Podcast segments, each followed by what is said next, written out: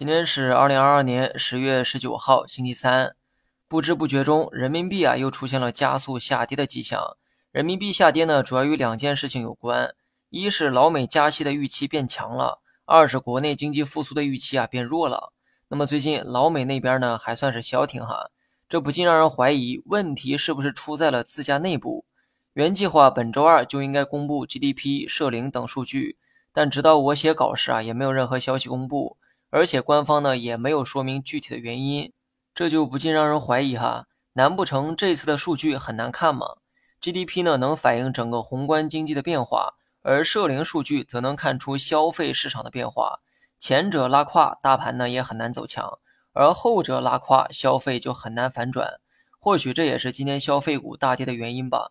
不过呢，以上啊均是我的猜想，毕竟这些数据啊我也没看到。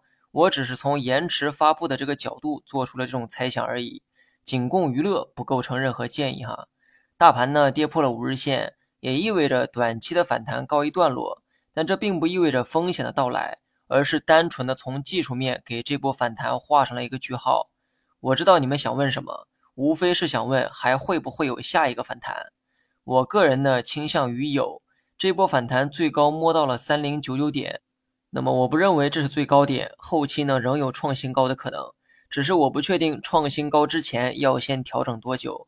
我猜这也是困扰很多人的问题。对此啊，我的建议是没必要纠结于这些问题，神仙都无法预测的事情，你有啥可困扰的呢？